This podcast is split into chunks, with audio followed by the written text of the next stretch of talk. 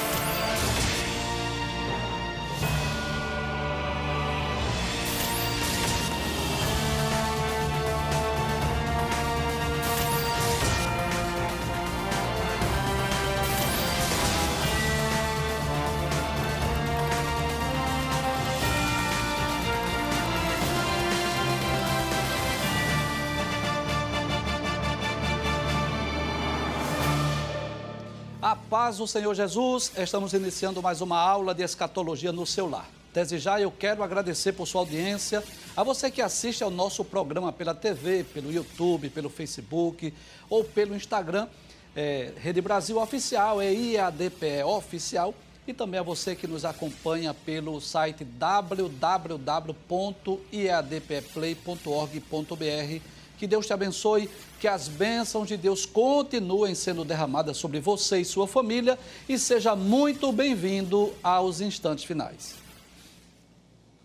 Diariamente nós temos recebido muitas mensagens pelo WhatsApp do programa, muitos dos nossos telespectadores estão não só assistindo também é, os instantes finais, mas anotando, tem pessoas até desenhando o mapa e eu fico muito feliz em saber, né, receber muitas mensagens, que muitas dúvidas estão sendo tiradas, muitos eventos escatológicos estão sendo compreendidos, estão sendo esclarecidos e eu fico muito feliz em saber disso.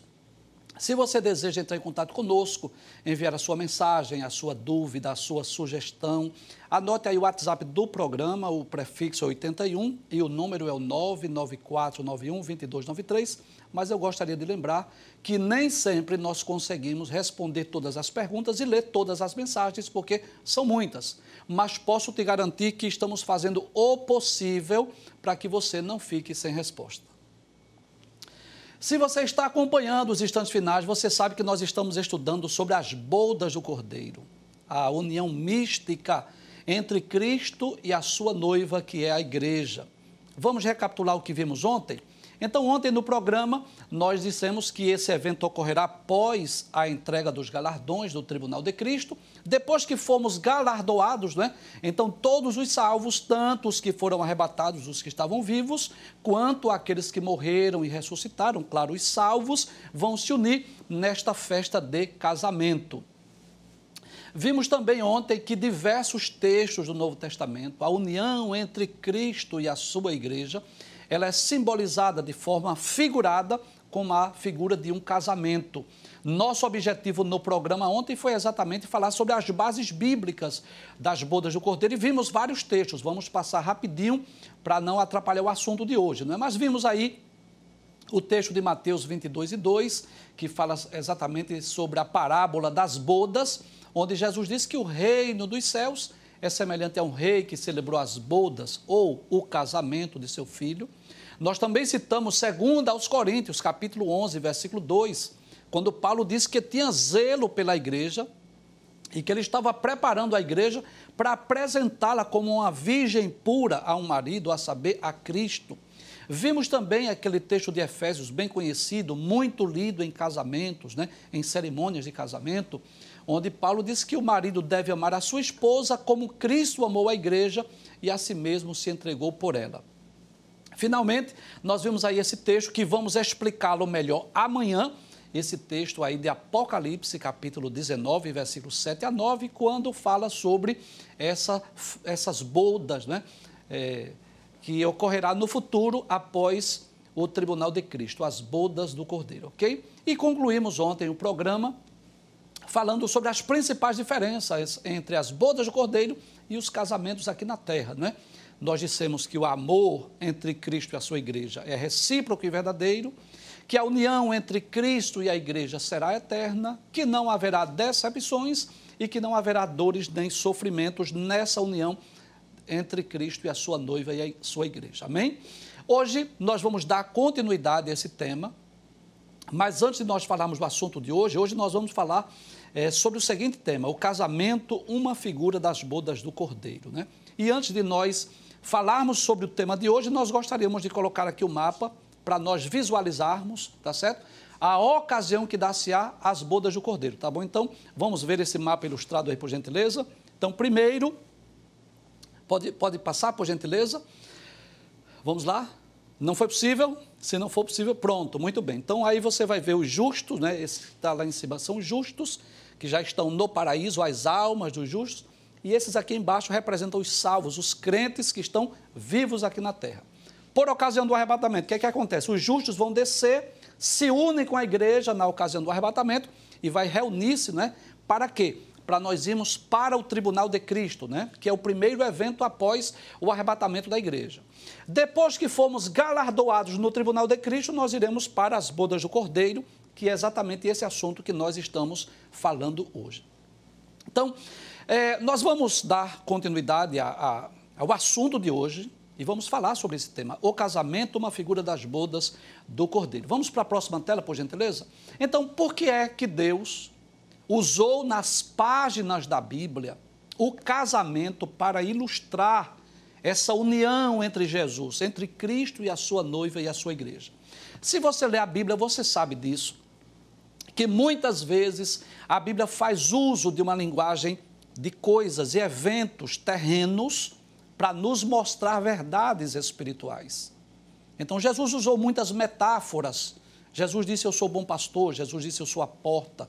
Eu sou o caminho, a verdade e a vida. Jesus disse: Eu sou a ressurreição e a vida. Jesus disse: Eu sou o pão da vida. Enfim. E é, há, há, na Bíblia não é, muitas linguagens figuradas, muitas metáforas, para que nós pudéssemos compreender as verdades espirituais para que nós pudéssemos entender as verdades celestiais, o que é que Deus fez nas páginas da Bíblia? Usou linguagem humana, eventos, fatos, coisas terrenas para nos mostrar verdades espirituais. Mas a pergunta é: por que é que Deus usou exatamente o casamento para ilustrar essa união entre Cristo e a igreja? Vamos ver é sobre isso que nós vamos falar hoje. Então, Deus se utilizou do casamento para nos revelar, para nos ensinar de forma simbólica essa união entre Cristo e a igreja, porque o casamento é uma das cerimônias mais belas e mais importantes em todas as civilizações e em todos os tempos da história da humanidade. Né? Então, o casamento ele está presente em todas as civilizações. Claro, cada povo, cada, cada civilização tem a sua cultura, não é? Claro que nós devemos compreender isso que o casamento que é realizado, por exemplo, aqui no Brasil, não é o mesmo que, é, é que acontece ou que ocorre em diversas partes do mundo, né? Cada povo, cada civilização tem a sua forma de comemorar, de celebrar, tem as suas características, as suas particularidades, não temos dúvida disso, mas nós podemos dizer que é uma das cerimônias mais importantes da história da humanidade nós podemos entender que é uma das instituições assim é, que marcam mais a vida do ser humano de forma geral aqui na Terra. E eu até costumo dizer que depois da decisão de seguir a Cristo, depois dessa decisão, a segunda maior que, decisão que nós tomamos é exatamente é, com quem vamos casar, com quem vamos conviver. Essa é a decisão mais importante. Então, nós, quando lemos a Bíblia, nós vamos perceber que a Bíblia, ela fala, o que é que a Bíblia fala sobre o casamento? Então, nós vamos ver é, que a Bíblia valoriza muito o casamento. E nós gostaríamos de falar pelo menos sobre quatro razões, ou quatro motivos pelos quais o casamento é honrado, é valorizado nas páginas da Bíblia. Eu gostaria de citar pelo menos quatro exemplos, porque é que a Bíblia valoriza tanto esta união entre um homem e uma mulher. Em primeiro lugar, nós vamos observar que o casamento é uma instituição divina, não é? Quando nós dizemos que o casamento é uma instituição divina, nós estamos dizendo assim: olha, foi Deus quem criou o casamento. Casamento não vem de ideias humanas, não foram projetos humanos. Não foi Adão que chegou para Deus e disse assim: Deus, eu estou me sentindo tão só, por que tu não faz para mim uma companheira? Não, foi iniciativa divina. No projeto de Deus, para os, os, seres humanos, para a humanidade, esse era o projeto: que o homem se unisse com a sua companheira gerasse filhos e através deles a terra fosse povoada, não é? Inclusive é bom nós lembrarmos isso, né, de que Deus criou os seres humanos diferente de, dos seres angelicais. Deus criou os anjos todos de uma só vez, pelo poder da sua palavra. Anjos não se reproduzem, anjos não geram filhos, mas Deus deu ao homem esse privilégio. projeto de Deus para os seres humanos foi diferente do projeto para os seres angelicais. Deus poderia ter dito assim: que haja seres humanos espalhados na terra. Deus poderia. Mas o que foi que ele fez? Ele criou o homem. E é interessante que, à medida que Deus ia criando, né, quando lemos capítulo 1 e capítulo 2 de Gênesis, nós vamos perceber, e viu Deus que era bom, e viu Deus que isso era bom. Mas quando Deus viu a solidão humana, capítulo 2, 18 de Gênesis, Deus disse assim: não é bom que o homem esteja só. Né? Então, falei uma adjutora para que esteja como diante dele. Então, nós vamos perceber que o casamento é uma instituição divina porque foi o próprio Deus quem instituiu o casamento. Mas não só isso, nós vamos observar que foi Deus que celebrou o primeiro casamento, né? Aquele casamento ali entre Adão e Eva. É, é claro que não, não havia, vamos dizer assim, outros convidados, não havia é, testemunhas, não havia dama de honra, coisa desse tipo, né? mas Deus celebrou. Que privilégio, né? Para Adão e Eva, o próprio Deus celebrando aquele casamento. Em Gênesis capítulo 1, versículo 26 a 28, né? Deus os abençoou e disse: frutificai-vos, multiplicai-vos e enchei a terra. Então, Deus não só instituiu a família, o casamento, mas ele também celebrou o casamento do primeiro casal. Em terceiro lugar, nós vamos perceber que o próprio Deus é representado como sendo o esposo da nação de Israel. Vamos ampliar a tela para os irmãos que estão fotografando nos acompanhar? Né? Se você ler esses dois textos, que nós não estamos lendo por uma questão de tempo, mas você pode ler posteriormente. Em, em Êxodo, capítulo 19, versículos 5 e 6, quando a nação de Israel estava ali na península do Sinai, Deus disse: Vós sereis minha propriedade peculiar. De todas as nações, Deus escolheu Israel para ser a sua é, nação, o povo pelo qual Deus iria se revelar. Mas em Isaías capítulo 54, versículo de número 5, ele vai falar de forma mais clara. 54, versículo 5, observe que o texto diz, diz assim: Porque o teu Criador é o teu marido. Então eu posso dizer que, assim como nas páginas do Novo Testamento, Jesus é o noivo da igreja, se tornará o esposo da igreja, nas páginas do, do Antigo Testamento, eu posso dizer que de uma forma figurada, Deus é o esposo da nação de Israel. E em quarto lugar, é? a, a, valorização do casamento na Bíblia. Primeiro, porque foi Deus que celebrou, é, que instituiu. Segundo, Deus celebrou o primeiro casamento. Terceiro, o próprio Deus é representado como esposo de Israel. E em quarto lugar, o primeiro milagre realizado por Cristo, onde foi? Numa festa de casamento, né? Capítulo 2 do evangelho escrito por João foi ali numa festa de casamento, quando faltou vinho, e Jesus transformou água em vinho. Ele estava ensinando né, algumas lições para nós. Então, nós vamos perceber, lendo a Bíblia Sagrada, o quanto o casamento ele é honrado, ele é valorizado nas páginas da Bíblia.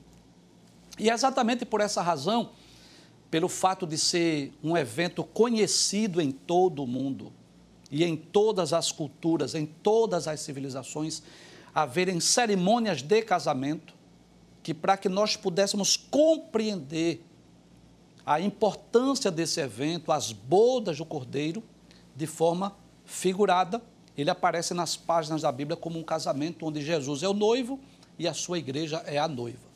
E nós vamos falar um pouco hoje sobre a cultura judaica, sobre o casamento judaico. E vamos perceber que há muita semelhança, há muitas coisas que nós podemos comparar entre o casamento judaico e entre as bodas do cordeiro. Eu já vou advertindo que não será possível nós lermos todos os versículos, então nós vamos colocar em tela cheia. Você tira uma foto para depois você conferir, tá bom? Mas o que é que ocorre no casamento judaico? Desde os tempos bíblicos. Primeiro, era o pai que escolhia a esposa para o filho. Você lembra de Gênesis 24? O que foi que aconteceu ali? Abraão mandou seu servo Eliezer buscar uma esposa para Isaac. Então nós vamos perceber que não foi Isaac que teve essa iniciativa ou esse direito de escolher, foi o pai quem escolheu. ainda lá no capítulo 38, versículo de número 6 do livro de Gênesis, nós vamos ver um outro exemplo, 38, versículo 6 de Gênesis, diz que Judá tomou uma mulher para É, seu filho. Então veja que foi o pai que escolheu uma esposa para a filha. E nós podemos dizer que de forma semelhante foi Deus que nos escolheu. Nós fomos eleitos em Cristo. Paulo deixa isso bem claro lá na carta aos Efésios, capítulo 1, versículos 3 a 6. Eu vou ler esse texto. E é claro que quando nós dizemos aqui que nós fomos eleitos, fomos escolhidos por Deus, é bom lembrar isso para que ninguém pense que é uma predestinação fatalista. Essa eleição ela é a igreja. Não é que eu fui escolhido, predestinado para ser salvo, não. Quem foi eleito, escolhido foi a igreja. E aqueles que seguirem a Cristo, claro, automaticamente faz parte deste grupo que está eleito, que está escolhido. Veja o que é que Paulo diz, que coisa maravilhosa. Paulo diz: Bendito Deus e Pai de nosso Senhor Jesus Cristo, o qual nos abençoou com todas as bênçãos espirituais nos lugares celestiais em Cristo, como também nos elegeu nele antes da fundação do mundo, para que fôssemos santos e irrepreensíveis diante dele em amor. E nos predestinou para filhos de adoção por Jesus Cristo para si mesmo, segundo o beneplácito da sua vontade, para louvor e glória da sua graça, pela qual nos fez agradáveis a si no amado. Então nós fomos eleitos, nós fomos escolhidos. Estou falando no plural. A igreja, né, que foi eleita, foi escolhida para ser a esposa de Cristo, ser a noiva de Cristo. Em segundo lugar, nós vamos perceber lá no casamento judaico que antes do casamento, isso ainda ocorre em muitas culturas, né? Antes do casamento, ambos assumiam o compromisso de noivado. E aí, em Mateus 1 e 18, está o exemplo de José e Maria, que eram noivos, já havia um contrato, já havia um acordo, já havia, vamos dizer assim, é, um acordo familiar entre José, o carpinteiro, né, e a Virgem Maria. Isso era comum desde os tempos bíblicos e ainda hoje em muitas culturas. E nós vamos perceber também que nós já temos um compromisso com Cristo. Né? E é como se fosse, de forma simbólica, figurada, aquele compromisso entre um noivo e uma noiva. E o noivo assumiu o compromisso. Ele disse: Olha, eu vou preparar lugar, e quando eu for, eu vou, virei outra vez. E vos levarei para mim mesmo, para que onde eu estiver, estejais vós também. Então já existe um compromisso entre. Nós ainda não estamos morando, habitando com Ele, nós ainda não estamos lá no lugar que Ele reservou para nós, mas já temos esse compromisso já assumimos o compromisso como se fosse um compromisso de noivado. É por essa razão que Paulo diz aos crentes de Corinto: olha, eu, eu estou com zelo de Deus, porque eu estou trabalhando para apresentar vocês como se fosse uma virgem pura a um marido, a saber, a Cristo. Então, todo aquele que é crente, que é salvo, que nasceu de novo, que é uma nova criatura, já está com esse compromisso né, como se fosse o noivado, esperando o momento em que o noivo venha nos buscar. Em terceiro lugar, nos tempos bíblicos existia o pagamento de dote. E esse pagamento poderia ser em dinheiro ou em serviço. Né? É interessante nós percebemos isso até no, no exemplo de Jacó, quando ele foi conversar com seu tio Labão, que ele quis trabalhar sete anos para casar com Raquel. Como Labão enganou e deu Lia, ou Léa, para ele casar, ele trabalhou mais sete anos. Né? Então, às vezes o dote, ele era dado em serviço, ou às vezes ele era dado em dinheiro, ou dependendo da família, poderia ser até em animais, coisa desse tipo. Mas havia algo a ser pago, o pagamento para se obter a noiva. E o que foi que, como foi que Cristo nos comprou? Qual foi o dote que ele pagou? Cristo tanto pagou um valor que foi o seu próprio sangue. Pedro diz isso, não foi com coisas corruptíveis como prata ou ouro que fostes resgatados da vossa vã maneira de viver, mas com o precioso sangue de Cristo, como de um cordeiro mudo e incontaminado. Então, nós, qual foi o dote que Cristo pagou para nos obter? Ele pagou com a sua própria vida, com o seu próprio sangue. A Bíblia diz isso, Paulo diz, porque foste comprado com bom preço. Glória a Deus. Além disso, em Marcos 10 e 45, Jesus disse: Olha, eu não vim para ser servido, mas eu vim para servir e dar a minha vida em resgate de muitos. Então eu posso dizer que esse dote foi muito bem pago, porque não custou apenas o sangue de Cristo, mas também o serviço, aquilo que ele veio realizar aqui na terra, não é, para pagar o preço do resgate da humanidade. Em quarto lugar, na festa judaica era muito comum o noivo ser acompanhado com um cortejo para ir buscar a sua amada, a sua noiva. Inclusive, eu quero até esclarecer algo aqui, que a parábola das dez virgens, muitas pessoas interpretam erroneamente. Tem muitas pessoas que pensam que na parábola das dez virgens eram dez noivas, mas não pode ser, não era um casamento polígamo. Porque quando lemos o texto, a voz diz assim: Eis aí o noivo. Então só tinha um noivo. Como poderiam ter dez noivas? Não, não era um casamento polígamo. Aquelas dez virgens, que eram cinco prudentes e cinco imprudentes, elas representam exatamente aquele cortejo que ia acompanhar o noivo com destino à casa da noiva, onde seria realizada a festa de casamento. Então havia um cortejo, aquelas é como se fosse hoje, digamos assim, na nossa cultura, aquelas nubentes que entram com, com aquela pessoa, aquela jovem que completa 15 anos. Então havia esse cortejo. No casamento judaico havia aquelas virgens que acompanhavam o noivo para a casa da noiva. E quando Cristo vier para esse casamento, qual é o cortejo que vem com ele? São os seres angelicais. Glória a Deus, né? Os seres angelicais, anjos, arcanjos, querubins, serafins, estarão naquele momento observando, vendo a, a, a noiva. E eu posso dizer também de forma figurada ou ilustrativa que, assim como no, no casamento aqui na nossa sociedade, quando a noiva entra né, ao som daquela marcha nupcial, os olhos de todos, todos olham para a noiva, né? quando ela vai entrando, para ver como é que está, como é que está o vestido, como é que está é, o cabelo, como é que está a maquiagem, enfim. Assim será no dia do encontro. Glória a Deus. O cortejo serão os seres angelicais que estarão olhando a noiva. E quem é a noiva? A reunião de todos os salvos. Crentes do Antigo e do Novo Testamento, de todas as culturas, de várias denominações, é bom esclarecer isso, né? E Finalmente, para nós concluirmos a nossa aula hoje, o tempo de celebração do casamento judaico, você pode ler, por favor, aí no livro de Juízes, no capítulo 14, versículos 12, 15, 17, 18, que fala exatamente do casamento de Sansão. Você vai perceber que o tempo de celebração do casamento judaico era exatamente de sete dias. E as bodas do cordeiro vai ocorrer exatamente em sete anos.